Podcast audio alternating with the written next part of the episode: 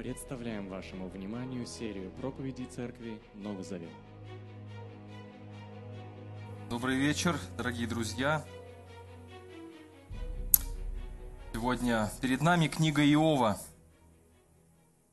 Готовы ли к тому, чтобы вам вывернули мозг, а потом вернули обратно, если получится? Не обещаю, потому что это одна из самых противоречивых книг Ветхого Завета, и этому есть свои причины. Я объясню, что одна из них, в принципе, не сильно имеет право на существование. Итак, читая книгу Иова, мы не будем сейчас ее полностью зачитывать, а, мы действительно попадаем, а, вот это наша первая книга в нашем обзоре Библии, которую можно смело отнести к поэзии – многие, вот ошибка, даже, не скажем так, серость синодального перевода, да простят меня синодальники, заключается в том, что и поэзия, и повествование звучат абсолютно одинаково. Но, по сути, это поэтическое произведение, где используется много пафоса, в хорошем смысле этого слова, возвышенных идей, и многие-многие э, метафоры истолковываются совершенно буквально. Поэтому люди, особенно когда читают книгу Откровения, они пугаются. До Откровения мы еще дойдем, даст Бог. Так вот, это одно из самых сложных литературных произведений Библии, поскольку эта книга сложна не из-за своей поэзии, она еще и сложна из-за того, что она поднимает наиболее болезненные вопросы о Боге и о человеческих страданиях, друзья мои. Не удивлю никого, мы все страдаем.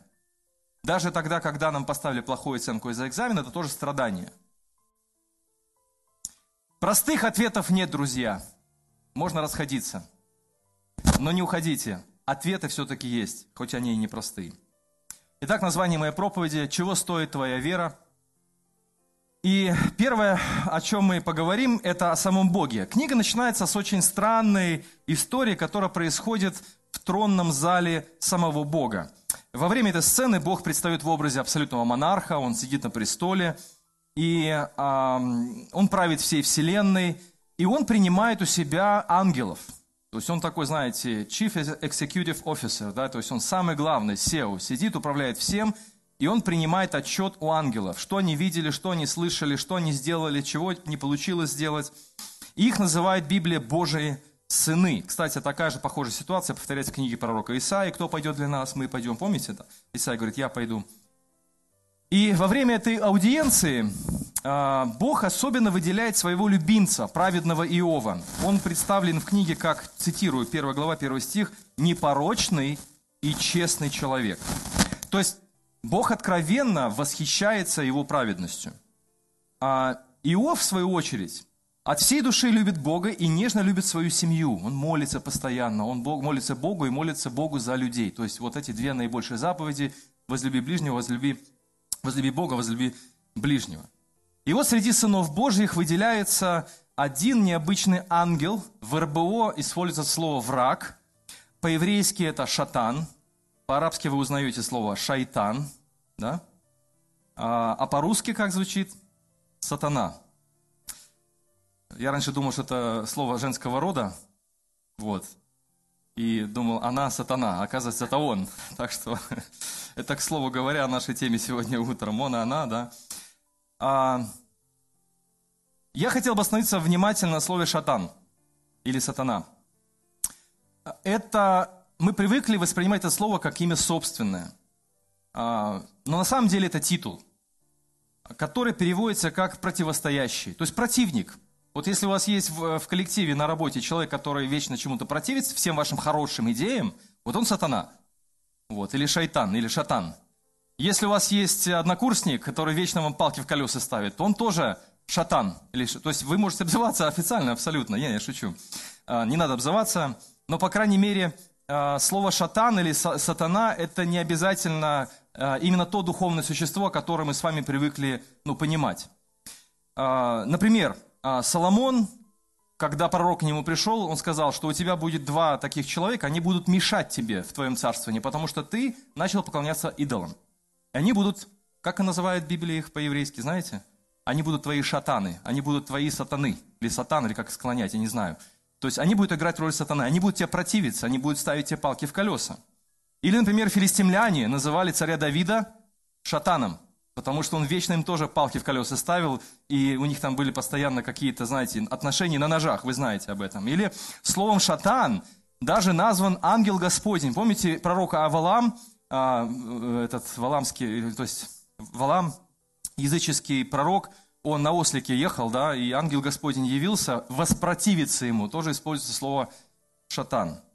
И в Новом Завете история такая происходит с Петром, когда Петр подходит к Иисусу и говорит, «Иисус, я знаю, что ты будешь страдать, да не будет с тобой этого». Иисус поворачивается и говорит Петру, он говорит, «Отойди от меня, противник». Ты противишься не тому, что Божье, а то, что человеческое. Ну, есть ряд толкований, они говорят, что на самом деле Иисус как бы заглядывал за плечо Петру и говорил сатане, который стоял за ним, но на самом деле Петр противился. Это были его мысли, это было его желание, это было его чувство. И он абсолютно откровенно шел к Иисусу и говорил, Иисус, я не хочу, чтобы с тобой это было, потому что я не хочу, чтобы это было со мной. И он противился всей своей природой, потому что это не входило в его планы. Поэтому словом шатан называли как людей, так и духовных существ. Поэтому а, враг или сатана или шатан, явленный среди сынов Божьих, вполне, вы можете победать, побить меня камнями после этого – Э, вы можете написать символ веры о том, что нет, мы верим, что это реальный сатана. Не обязательно это был тот самый сатана, который искушал, например, Иисуса в пустыне. Вот это был реальный сатана, это был духовный враг. У меня есть ряд, на это, ряд причин думать именно так. Почему? Потому что смысл не в этом. Смысл не в том, чтобы показать, что, знаете ли, как-то у Бога сделано-то какие-то там, знаете, отношения. Даже апостол Павел восклицает, какое общение между светом и тьмою. Очень простая причина. То есть как так получается, что среди сынов Божьих вдруг затесался незаметно тот самый падший ангел, который когда-то устроил бунт на небесах? Понимаете, да? То есть и, в принципе, об этом сатане даже никто не вспоминает в конце книги Иова. Он вообще там играет такую, знаете, эпизодическую роль, я не знаю, там, э, почтальона. Он просто проходящий персонаж. О нем вообще никто не вспоминает. Ни в диалогах, ни в разговорах, ни в спорах. И заканчивается книга абсолютно э, такой мизансценой. Бог и Иов. Сатаны там вообще близко нет. И, в принципе, не в этом была суть. Но э, это говорит очень большое, много положительного в пользу Бога, потому что получается, что вот весь командный центр Бога и все его ангелы работают постоянно в режиме, можно сказать, тестирования. То есть получается, что Понимаете, в чем претензия ангела вот этого, который вышел говорит, вот я видел, все хорошо, все замечательно, но вот а не даром ли? То есть, а, помните, в чем суть была претензия? А, он говорит, Бог, ты справедливо правишь вселенной. К этому вопросов нет. Иов праведный, тоже вопросов к этому нет. Но если Иов знает, что хорошее поведение неизбежно влечет за собой награду, значит, у него есть все причины стремиться к этой праведности. Разве не так? То есть это вопрос логики, это вопрос справедливости. Насколько Бог ты справедлив? Потому что любой дурак, ну, просечет эту фишку, и все будут праведные. Все, потому что будешь праведный, будет тебе хорошо. Не будешь праведный, тебе будет обязательно плохо. И человек, знаете, легко, э, легко улавливающий конъюнктуру, он, ну, понимаете, и все будут праведные лицемеры. Потому что все будут праведные ради того, чтобы у них везде была безопасность. Согласитесь, если откинуть версию, что это тот самый духовный вот сатана, который затесался между сынов Божьих, и его тоже, кстати, называют сыном Божьим, именно что это ангелы были, то получается, что Бог его, знаете, развели как лоха, получается. Извините, такое грубое слово, как будто бы, знаете, он вступил в сделку с этим духовным существом, и вот именно здесь возникает много вопросов. Как Бог мог пойти на поводу у этого духовного существа? Да он должен был ногой его выпнуть оттуда и сказать, уйди отсюда, сатана. И все. Вопрос не в этом. Вопрос в том, действительно, насколько Бог справедлив. И книга раскрывает этот вопрос в полной мере. Посмотрите, что говорит этот ангел – в чем суть была его претензии? Даром ли Иов чтит Бога? Разве ты не оградил со всех сторон и его самого, и его семью, и имущество? Ты благословил его труды, и теперь стада его все растут и растут. То есть сам этот вопрос ставит под сомнение феномен праведности. Если праведности как таковой не существует, и она корыстна, то тогда и добра, и зла не существует. И Бог несправедлив. Один еврейский ученый, Джон Уолтон, объясняет это следующим образом. Сатана или враг бросает вызов Божьим стандартам, по которым он вознаграждает праведников, утверждая тем самым, что так Бог прививает верующим людям корыстные мотивы. Отсюда вопрос, сколько стоит твоя вера? На каких мотивах ты стремишься к праведности? На каких мотивах ты приходишь в церковь и жертвуешь и молишься Богу? Что ты ждешь? Ты же думаешь, что Бог это кофемашина? Или ты все-таки Бога любишь, потому что Он Бог, а не то потому, что Он тебе что-то дает взамен за твою веру? И это вполне справедливый вопрос. Дальше. Таким образом, верующие в Бога на самом деле не так уж и праведны. Такое обвинение придает книге совсем другой оттенок. И вы уже начинаете не разбирать проблему, как Бог мог вступить с нечестивым сатаной вот в эту сделку, а в том, насколько Бог справедлив и, нас, и сколько стоит твоя вера. Почему ты и я верим? Почему ты и я ходим в церковь? Дальше. Он, я цитирую дальше. Мы спешно пускаемся в хоровод сочувствия Иова, вопрошая небеса, почему страдают праведные, в то время как сатана переворачивает ситуацию с ног на голову и бьет в другую точку. А почему это праведники должны процветать, а? Таким образом, книга дает ответы на вопросы, которые мы себе редко задаем, вместо ответов на вопросы, которые мы задаем себе слишком часто. Центр тяжести книги находится не там, где многие из нас, и я в том числе, поверьте мне, меня штырило и колбасило, когда я увидел, что центр тяжести совсем в другом месте находится. Вопрос касается справедливости Бога и мотивов твоей веры. Почему ты веришь и сколько стоит твоя вера? То есть ангел поднимает очень неудобный вопрос, затрагивающий самого Бога. Справедливо ли он управляет Вселенной? И от понимания этой проблемы зависит восприятие всей книги. А большинство людей после прочтения именно этих двух глав борются со смущением. Почему же Бог так повелся на ловкий сатаны и обрек праведного Иова на такие страдания? Итак, я хочу снова подчеркнуть, что в данном случае сатана, в данном случае, не такая уж зловещая фигура, который не терпится причинить вред праведному Иову. А Бог – это не жестокий тестировщик, идущий на поводу у духовного зла. Но, к сожалению, этот смысл привносится в книгу слишком быстро. Цель книги не в том, чтобы показать за кулисье, где Бог и сатана заключают сомнительные сделки, а пока невинные люди страдают, а в том, чтобы понять, справедлив ли Бог и сколько стоит твоя вера. Что ты ждешь взамен?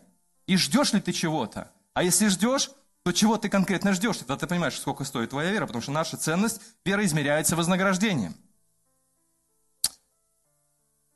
Бог соглашается с этой претензией и дает карт-бланш этому ангелу. В результате Иов теряет все и вся, имущество, всю семью.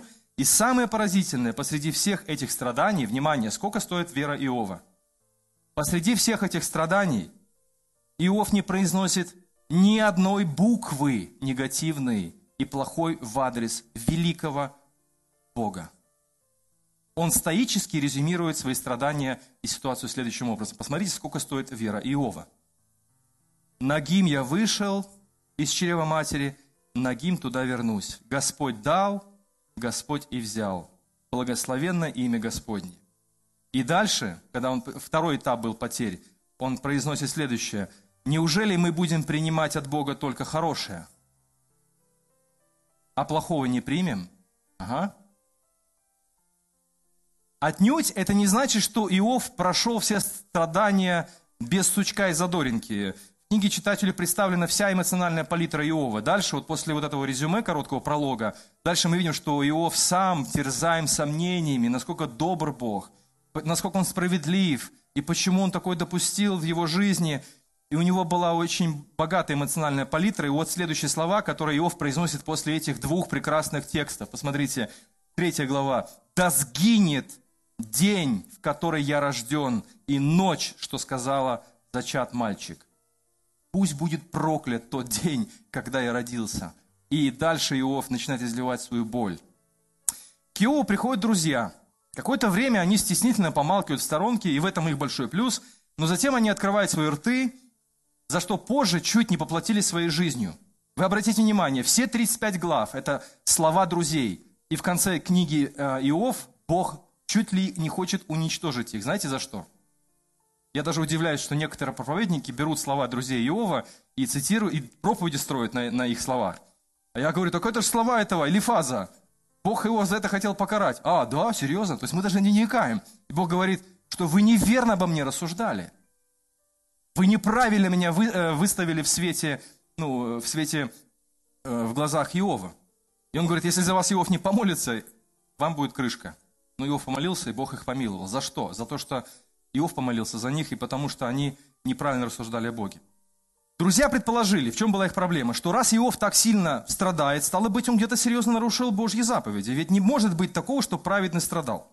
А если допустить, что все-таки праведный страдает, значит, Бог несправедлив. А это априори невозможно. Значит, вывод какой? Иов грешник. И вот так все 35 глав. Туда-сюда. Знаете, как э, теннисный корт. Смотришь большой теннис так, и на зрителей. О, о. Они следят за мячиком, да? То есть как мячик из одной части поля в другую часть поля летит. Вот так вот друзья Иова и сам Иов. Туда-сюда. 35 глав. То есть поэзия рисует такую картину, что друзья окружают Иова хороводом своих обвинений, в ответ на которые Иов произносит защитные речи. Перетягивание каната. И знаете, что самое интересное? Иов действительно был абсолютно невинен. С одной стороны, он абсолютно уверен, что Бог справедлив, с другой, он чувствует ужасное отчаяние, и он сомневается в Божьей доброте. И в какой-то момент Иов сам исполняется горя и начинает обвинять Бога. Он требует, что сам Бог явился и дал объяснение. И вы знаете, что самое интересное? Бог приходит. Бог приходит в буре, 38 глава. Это очень мощный ответ. Я восхищаюсь вот этой частью книги Иова, особенно, когда читаю прямой диалог а, Бога в ответ на обвинение Иова, праведного Иова, невинно страдающего Иова. И суть в том, что Иов так и не получает прямого ответа. Ни на один свой вопрос.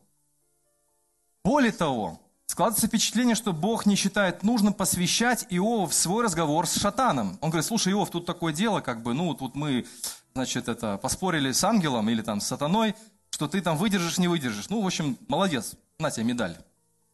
Вообще ноль. Вместо этого Бог устраивает Иову небесный тур по всем своим замыслам.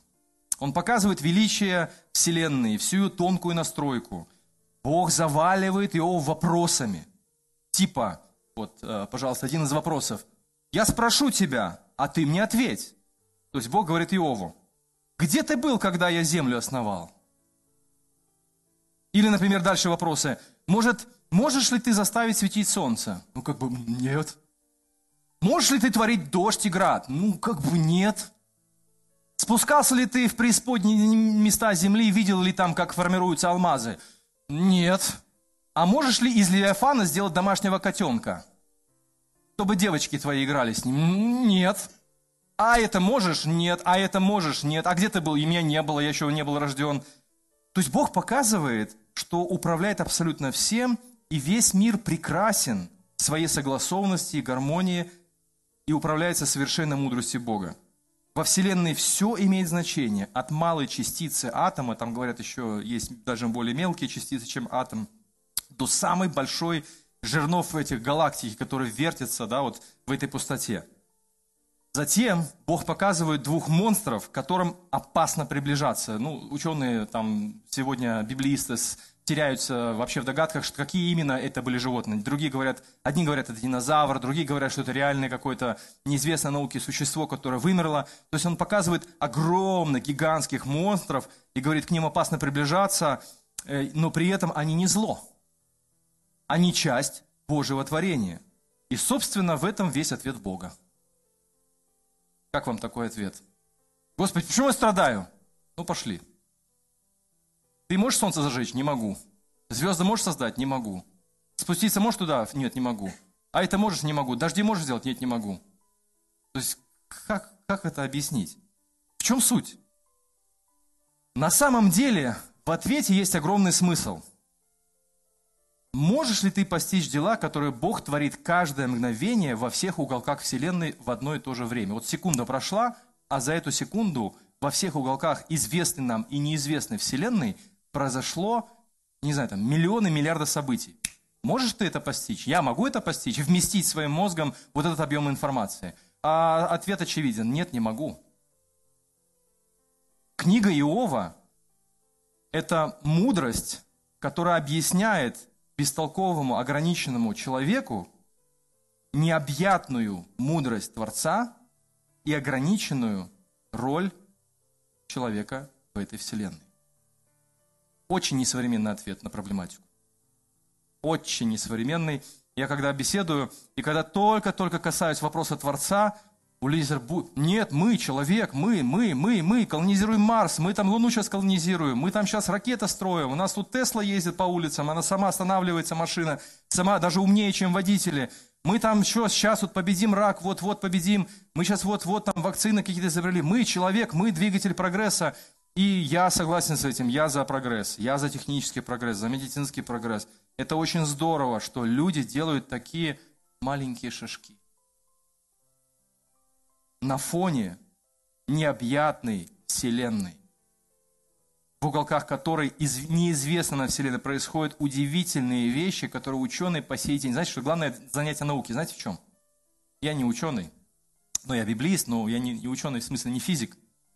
Но наука, задача науки – наблюдать, систематизировать эти наблюдения, копить знания и интерпретировать их каким-то образом. И вот получается, что первый ученый – это Иов, которого Бог провел по всем вот этим уголкам Вселенной и говорит, ты понимаешь это? Нет, ты можешь? Я не могу. Это классно, но я этого не могу. Если человек не может, внимание, постичь устройство физического мира – то как ему осознать сложность самой жизни? Простой аргумент.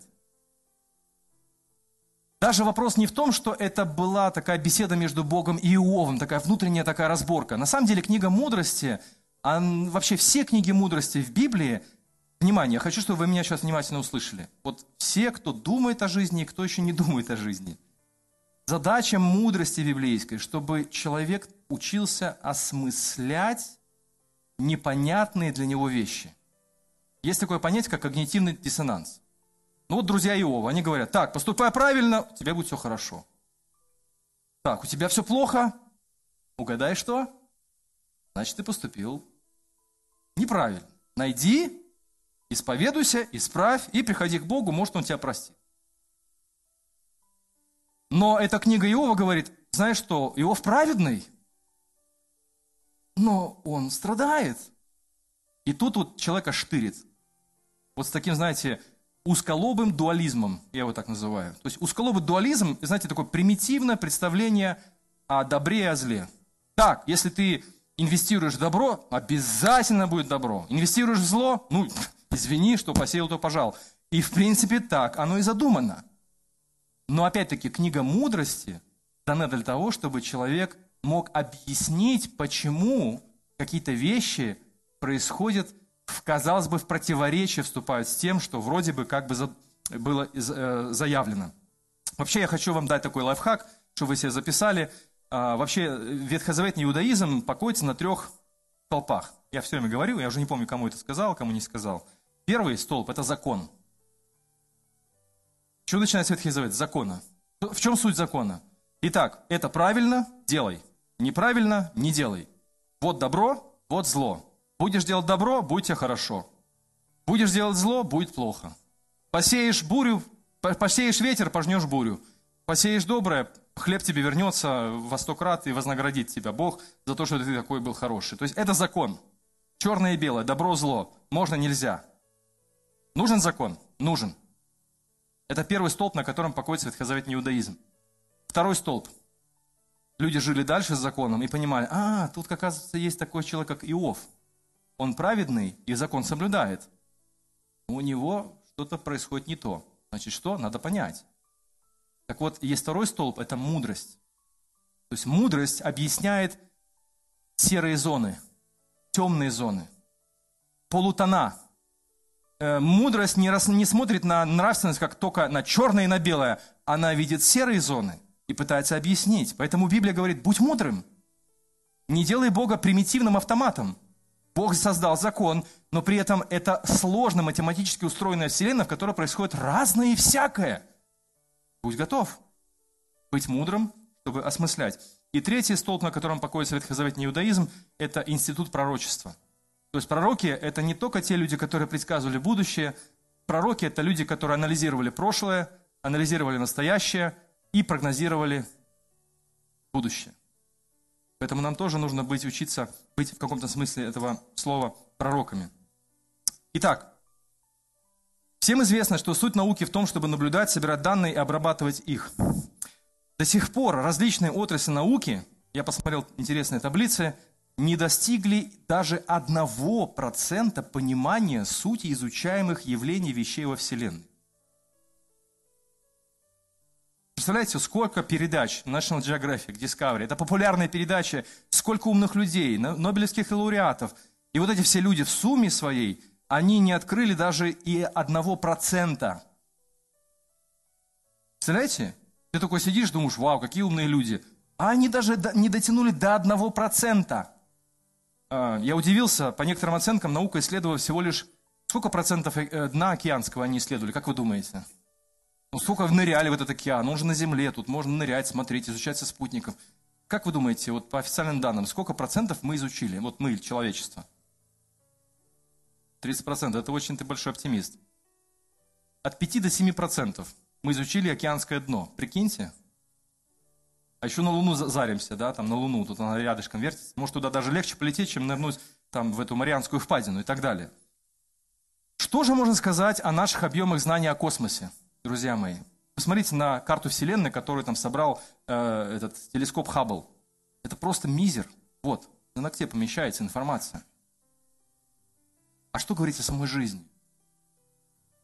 Что можно говорить о самой жизни? Насколько она сложна, непредсказуема? Если Вселенную зримую можете увидеть и всякие телескопы, там, э, разного рода телескопы, то к жизни надо собрать данные, обработать эту массу данных, чтобы выявить какие-то закономерности, объяснить какие-то явления. В этом задача мудрости. Поэтому я хочу тебе обратиться, верующий в Бога человек. Не будь усколобым, как друзья Иова. Будь мудрым. Не будь категоричен, как друзья Иова. Будь мудрым понимающим человеком, что в жизни есть очень много полутемных и серых зон. И так Бог задумал Вселенную.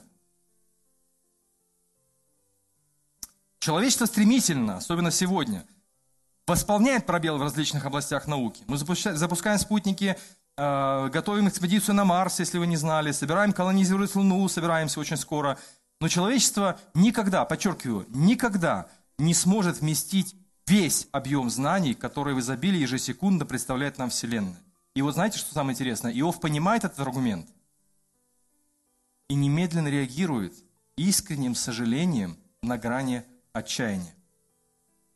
Кто я такой, чтобы порочить твой замысел, ничего не зная?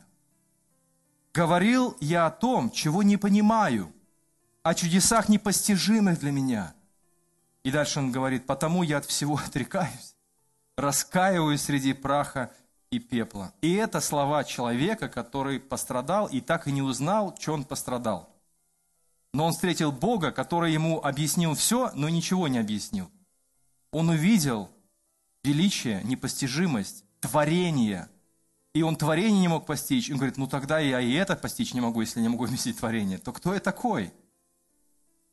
Требование объяснений со стороны маленького человека к необъятному Богу, Создателю, тут же теряет весь свой смысл. Это как муравей приходит и говорит, объясни мне, как работает мобильный телефон. Ну, как ты ему объяснишь?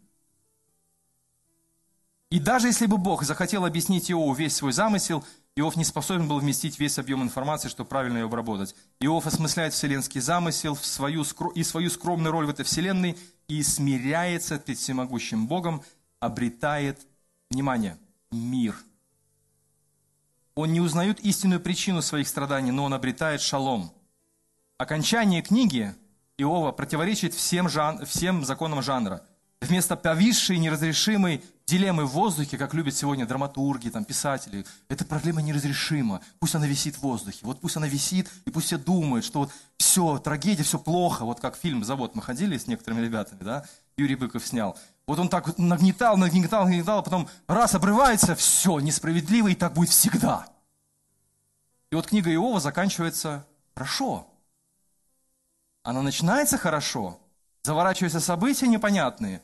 Иов ничего не понимает, он бултыхается в этих гуще событий, и он выныривает оттуда в раскаянии, в смирении, не понимает до конца причин своих страданий, и опять он попадает в ситуацию, когда у него все хорошо. А теперь внимание, приготовьтесь к тому, чтобы вывернуть мозг наизнанку. Весь смысл книги Иова в том, что когда Иов теряет все, это не наказание. А когда он все приобретает, это не награда. Вот так и живем.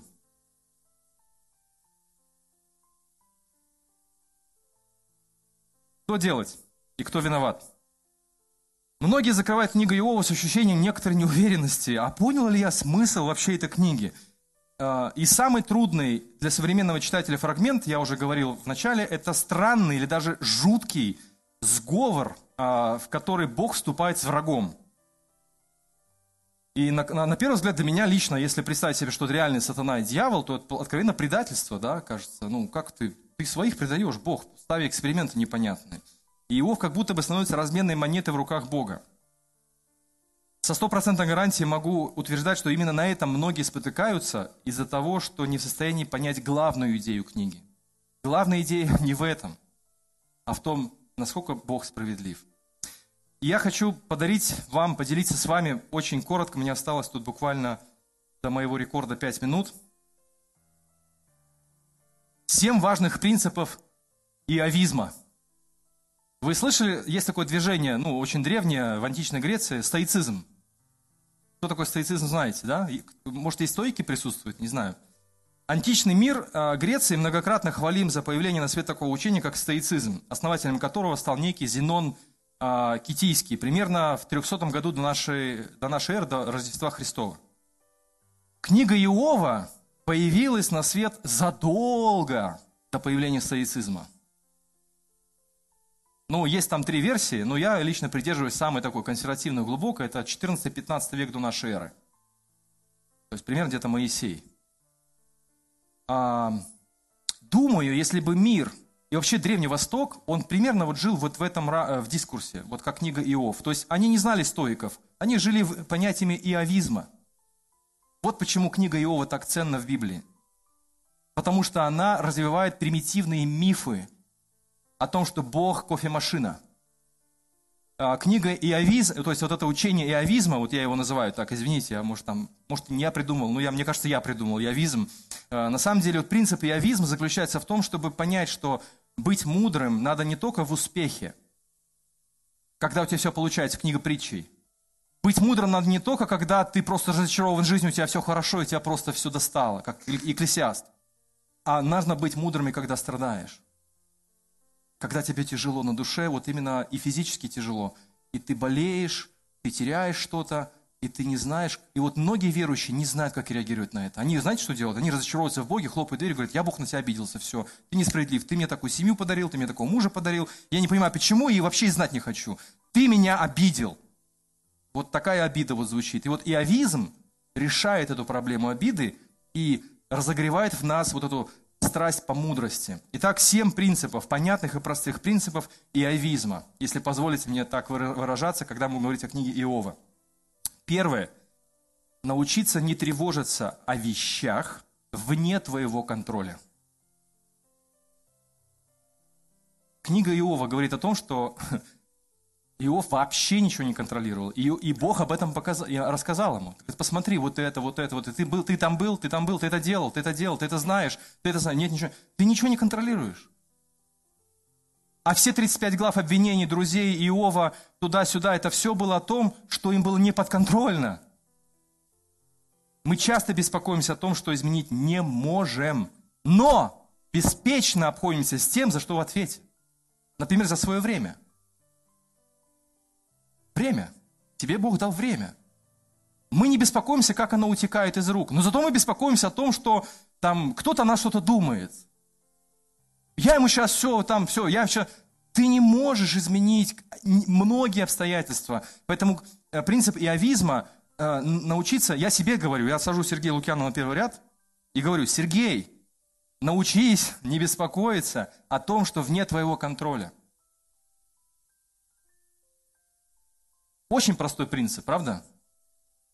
Но так трудно объяснить себе, своим эмоциям, своим скакунам, что нет, а я хочу, а почему, а почему это, а почему то, а почему так, а почему так, а почему так. И ты думаешь, а почему, почему, и вся жизнь прошла. И ты ничего не сделал, и ответ не получил. Понимаете, в чем вся трагедия почемучек? Мне нравится, как сказал Чарльз Стэнли. Он сказал, когда ты проходишь страдания, научись задавать вопрос не почему, а как пройти. Как преодолеть? Как сохранить лицо, или как сохранить веру, как сохранить силы, или как э, не потерять веру, как, как, как пройти? Я не знаю почему, но я должен знать как. Второй очень важный принцип – не бояться потери вещей и людей. Все проходит. Портятся вещи, исчезают люди, или наоборот, исчезают вещи, портятся люди. Ну, даже закон физики, законы термодинамики, все, все портится, все исчезает, все разрушается. И даже люди умирают, мы умираем, мы болеем, и мы смертны. Все проходит. Вещи, люди. Не бояться потерять ни вещей, ни людей. Страшно звучит. Но мы-то понимаем, что наша жизнь не ограничивается физической жизнью. Читайте 15 главу Коринфянам, насколько важна истина воскресения из мертвых. Он говорит, горе тем верующим, которые надеются на Христа в какой жизни? Вот только в этой. Мне вас жаль, Павел говорит, если вы надеетесь на Бога только в этой жизни. И когда человек понимает, что у него есть только эта жизнь, ну, конечно, он будет подеваться потерять вещи, вещи и людей – а когда он понимает, что его жизнь – это всего лишь пар, являющийся на малое время, и это не конец его существования, то, конечно, взгляд на вещи и на людей немножко другой формируется. Книга Иова, да, третий принцип – уметь различать, что находится под нашим контролем, а что нет. И нужно концентрировать свои усилия на первом и не тратить свое время на второе. Мы можем принять массу решений в своей жизни – и они могут быть правильными, но управлять последствиями ваших решений я не могу, и вы не можете. Четвертое. Понять, что ты только лишь частичка Божьей Вселенной. Вот самое, наверное, болезненное для эгоизма современного человека, вот почему я говорю, ответ несовременный у меня. Ну, в принципе, у Библии несовременный ответ на ну, человечество. Что я могу дать человечеству, если меня спросят меня выступить, сказать, ну, в чем смысл? Ну, я скажу, ну, как бы ты не центр Вселенной. Как? Как? Ты, ты смотришь супергеройские фильмы, да, там, это просто ты в центре, ты в центре. То есть ты ставишь себя на, на место этого человека, у которого появилась сила, которая спасает мир. И вот эта культивация происходит в сознании многих-многих людей сегодня. Открываешь книгу Иова, там о, я не центр всей. Как? Господи, я не твой любимчик? Я не записываю тебя красной шариковой ручкой в твоей тетрадке? Я не стою у тебя с пометкой закладки в твоей там аватарке, я не в твоем профайле, я какой-то 115. Как я 115? Я думал, я первый. И вот для современного эгоизма это очень болезненный ответ, но на самом деле в этом и покой. Ты часть Божьей Вселенной. Ты часть. Такие, как ты, много. Как, как? Я такой уникален. Да, ты уникален, и Бог тебя любит. Но ты не центр мироздания. Но ты не центр мироздания. Это принесло состояние покоя в душу еще пока страждущего его. Пятое. Учиться принимать от Бога не только хорошее, но и плохое. Как только плохое... Это сатана. Это точно сатана. Это дьявол. Это происки дьявол. Хорошо. О, это точно Бог. Это Бог. Это Бог. Плохо. О, зуб болит. Это точно сатана. Деньги потерял. Кошелек. Это точно сатана. Нашел деньги. О, это Бог тебе послал деньги. А откуда ты знаешь? Может, тебе сатана подкинул кошелек с деньгами? То есть да, если ты нашел 5 копеек, то да, точно сатана. Поэтому учиться принимать Бога от Бога не только хорошее, но и плохое, как Иов говорит, что неужели мы будем от Бога принимать только хорошее? Шестое, избегать радикального узколобого дуализма. Я уже говорил о нем в начале. Не будьте друзьями Иова, не будьте дураками ограниченными. Когда кто-то страдает, не спешите ему объяснить. Ты страдаешь потому, что у тебя там вот ты плохо поступал, вот там вот десятину не жертвовал церковь. О, классная вещь. Страдаете? Десятину, значит, мало давали. Это свидетельство того, что наш, у нас примитивная, нрав, морально-нравственная вообще э, система координат. Если человек страдает, приди, помоги, посочувствуй ему, и все. Не надо ему объяснять, лечить его, учить, объяснять ему, что у него, из-за чего у него все эти проблемы. Это самая большая ошибка друзей Иова. И, наконец, последнее – не терять надежду даже тогда, когда ее просто нет. Не теряйте надежду даже тогда, когда ее просто не существует. И вот здесь я бы хотел вспомнить особенные слова Иова, пророческие слова. Как книга заканчивается, помните? Он выздоровел, у него появились снова семья, у него появилось имущество, и это пророчество, по сути говоря, вообще ветхозаветная идея воскресения из мертвых, она просто бьет фонтаном. И Иов произнес следующие слова. «Я же знаю, что жив мой заступник. Он последний станет над прахом, даже тогда, когда спадет с меня кожа, Иов говорит о своем теле. Лишаясь плоти, я увижу Бога. Я своими глазами Его увижу, не кто-то другой, я сам. Пусть даже остановится мое сердце. Вера Иова, она простиралась гораздо дальше, чем биологическая жизнь на Земле. Он верил в воскресение из мертвых. Но некоторые ученые скажут, ты спешишь с выводами, э, он не верил в воскресение из мертвых. Сам Ветхий Завет, он преисполнен надежды воскресения из мертвых. И вот когда приходит Иисус, умирает, он воскресает из мертвых. И у нас контуры воскресения из мертвых наиболее отчетливые на сегодняшний день, чем, например, Иова. И он умудрялся сохранять надежду даже тогда, когда ее по-человечески не было. Вот такие, казалось бы, простые и понятные семь принципов иовизма. Не тревожься о вещах вне твоего контроля. Не бойся потерять вещи и людей. Умей различать, что находится под твоим контролем, а что нет. И трать свои силы на Первое. Понять, что только ты, что ты лишь только частичка Вселенной. Учиться принимать от Бога не только хорошее, но и плохое, избегать радикального, узколобого дуализма и не терять надежду даже тогда, когда она отсутствует. Потому что в этом смысл Евангелия, воскресение из мертвых. Господь грядет и вернет всю Вселенную к тому порядку, который мы потеряли, друзья мои. Аминь. Молимся. Наш Господь, мы благодарны Тебе за то, что Ты открылся во Христе, за то, что Ты дал такую удивительную надежду каждому из нас. И я прошу Тебя за каждого из нас, за себя прежде всего, чтобы мы учились быть мудрыми, чтобы мы, наблюдая, могли учиться воспринимать себя как часть Вселенной, той, которую Ты создал, сложной, интересной, необъятной и непостижимой. Мы просим Тебя, Господь, чтобы Ты научил нас быть мудрыми. В моменты, когда мы понимаем, почему происходит и что происходит – и особенно в моменты, когда мы ничего не понимаем. Дай, Господь, нам мудрости и мира в сердце. Заботиться о том, что нам хоть что-то понятно. И мы видим, что Ты Бог великий, а мы Твои творения. Мы Твои дети. Поэтому научи нас и видеть. Ради Христа молимся. Аминь.